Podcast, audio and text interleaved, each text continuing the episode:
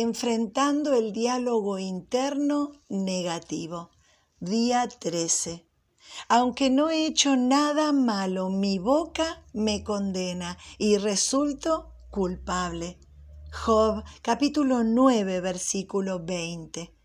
Mucho antes de que la psicología llegara, Dios dijo que tus pensamientos determinan tus sentimientos y tus sentimientos determinan tus acciones. Nuestras mentes son una asombrosa creación. Constantemente te estás hablando a vos mismo. El problema es que en nuestros diálogos internos muchas veces somos como Job.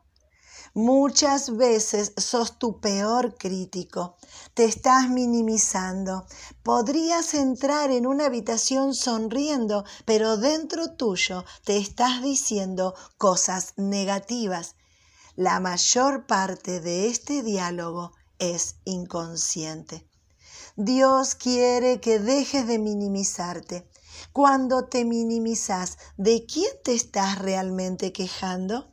Realmente estás apuntando al Creador que te hizo. Cuando decís, Dios, no tengo ningún valor, no soy bueno, no puedo hacer nada, realmente estás diciendo, Dios, te equivocaste conmigo.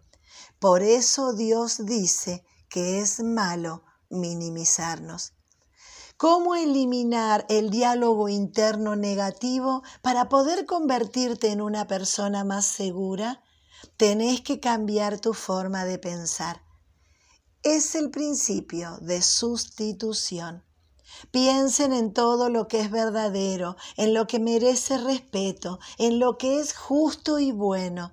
Piensen en todo lo que se reconoce como una virtud, en todo lo que es agradable y merece ser alabado. Filipenses capítulo 4, versículo 8. Enfócate en lo que Dios quiere hacer en tu vida. No hay mejor antídoto para la baja autoestima que leer cada día la palabra de Dios. Cuando la estudiamos, memorizamos y meditamos en ella y la aplicamos en la vida, entendemos quiénes somos de verdad. Si querés elevar tu nivel de confianza, lee la Biblia y empezá a creer lo que Dios dice sobre vos. De esta manera podrás enfrentar el diálogo interno destructivo que te detiene y te anula. Ante todo, cuida tus pensamientos porque ellos controlan tu vida. Proverbios capítulo 4, versículo 23. Para reflexionar, al leer la Biblia, intenta encontrar un versículo que te hable.